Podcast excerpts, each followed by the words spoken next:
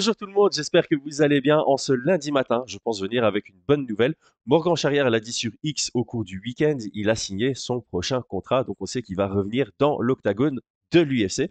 Et il y a de fortes rumeurs qu'on ait à la fois la date et l'adversaire. La date, c'est le 6 avril. L'adversaire, ce serait Sung Woo Choi. Je vous en parle juste après le pré-roll de notre partenaire officiel unibet.fr. Paris sur le MMA avec Unibet. Quelle sera l'issue du combat Une soumission Un chaos Paris sur les meilleures cotes avec Unibet. 100 euros de bonus sur ton premier pari. Merci à unibet.fr pour leur confiance éternelle envers Fight Minds. Alors avant de commencer, comme d'habitude, aujourd'hui on est obligé de prendre des pincettes sur tout ce qu'on annonce. Tant que l'UFC et que les deux athlètes n'ont pas annoncé le combat, on ne peut pas considérer que ce soit officiel. On le sait maintenant, l'UFC, ça leur arrive d'annoncer des combats avant même de faire signer les combattants. Et donc au final, tant qu'il n'y a pas l'UFC plus les deux athlètes qui ont annoncé le combat, on ne peut pas considérer que c'est 100% officiel. Qui est Sung Woo Choi? Sung Woo Choi est un combattant coréen de 11 victoires pour 6 défaites. Ça fait longtemps qu'il est à l'UFC. Il a 9 combats à l'UFC, 4 victoires pour 5 défaites. Donc il a un peu un, un palmarès. C'est même pas en dents parce qu'il a vraiment enchaîné des victoires puis enchaîné des, défaites. Donc, il a signé son premier combat, c'était en 2019 contre Movzar Evloev. c'est pas un gros cadeau. Et son deuxième combat, c'est contre Gavin Tucker. Donc, il arrive à l'UFC, il a deux gros combats, il les perd tous les deux. Ensuite, il enchaîne trois victoires euh, qui sont plutôt pas mal contre deux gars qui sont plus du tout à l'UFC, euh, Mokhtarian et Youssef Zalal, et un des gars les plus irréguliers qu'on puisse trouver à l'UFC, Julian Erosa. Ensuite, il enchaîne trois défaites d'affilée. Alex Caceres, rien de honteux.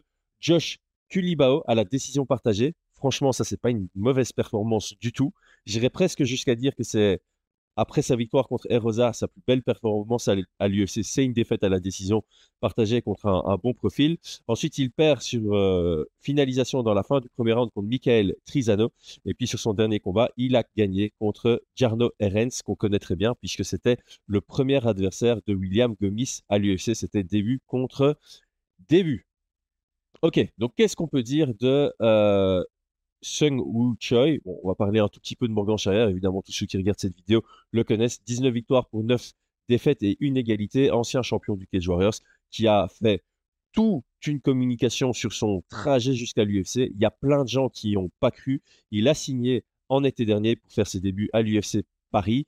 Il a gagné sur une superbe masterclass. Et donc là, il est à 1-0 à l'UFC. Et il rencontre quelqu'un qui est moins expérimenté que lui au niveau professionnel en MMA, mais par contre qui est bien plus expérimenté que lui au haut niveau, puisque ce sera son dixième combat à l'UFC pour Song Woo Choi. Alors, j'ai un tout petit peu regardé Song Woo Choi, à quoi il ressemble. Donc déjà, première grosse différence entre Morgan et euh, Choi, la taille.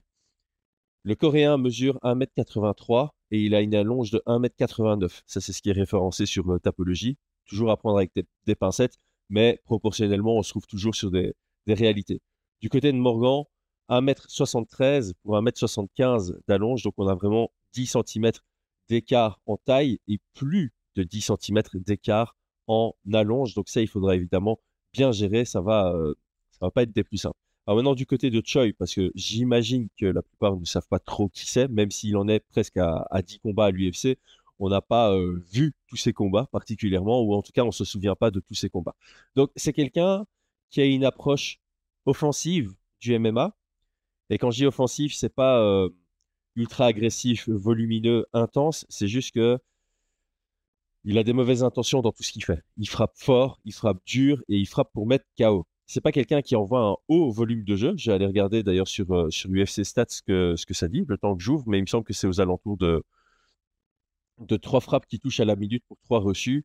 Euh, c'est pas quelque chose de qui sort du lot spécialement, mais euh, quand on regarde ses combats, c'est vraiment quelqu'un qui a pas peur d'être actif. C'est quelqu'un qui n'a pas peur de euh, contrer. C'est pas quelqu'un qui va laisser de l'espace spécialement à son adversaire. Voilà. Donc, il, touche 3.48 fois à la minute et se fait toucher en échange 3.02 fois à la minute.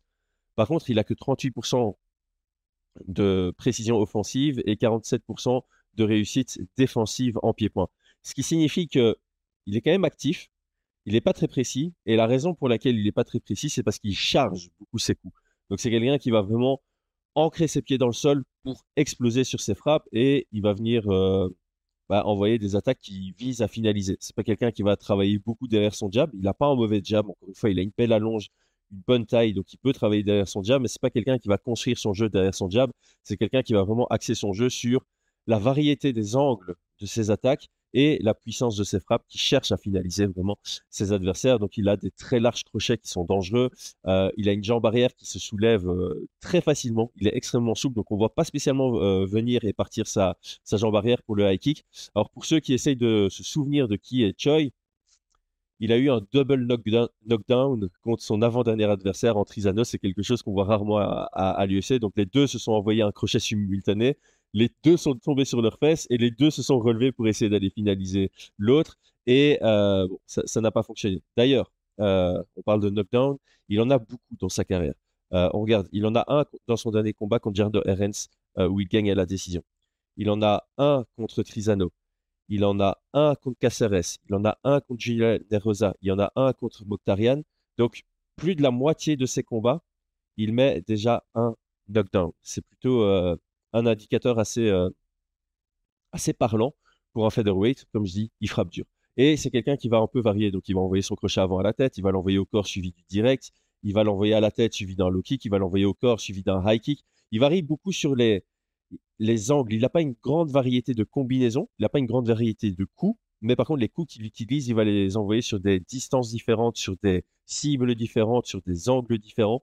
Et donc, ça le rend relativement compliqué à lire dans ses attaques. Par contre, la façon dont il charge ses attaques est lisible et c'est là où j'ai donné pas mal de confiance en le jeu de Morgan Charrière parce que Morgan Charrière, ben, c'est quelqu'un qui a une énorme progression, je trouve, depuis 2022, vraiment une énorme progression sur ses 3-4 derniers combats, qui commence à trouver le style qui correspond à ses compétences, ce qui le rend de plus en plus dangereux, et il est de plus en plus euh, il a une meilleure présence dans la cage, il est de plus en plus engagé dans ses combats.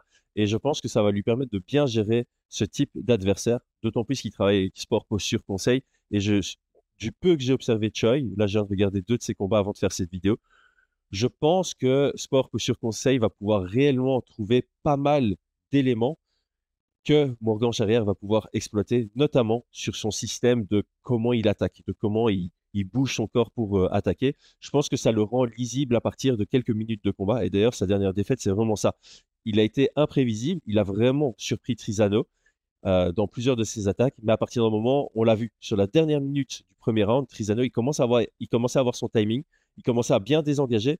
Et puis à un moment où il avait bien le, la distance et le timing sur lequel désengager, il a désengagé sur un crochet de Choi. Il a mis un crochet juste derrière. Ça a touché, ça a éteint ses lumières. Donc je pense qu'il y a vraiment cet élément euh, cérébral qui va être apporté du côté de, Morgan Charrière et qui pourrait le positionner. Et je pense qu'il va le positionner comme favori dans ce combat. Ok les gars, c'est tout pour moi pour cette première preview. Encore une fois, je le répète, je ne peux pas garantir que c'est officiel, mais ça semble être parti dans cette voie-là et ça m'étonnerait pas que ça le soit. Bonne journée, bon lundi, bonne semaine, abonnez-vous. À très bientôt, c'était Chris sur Fight Minds.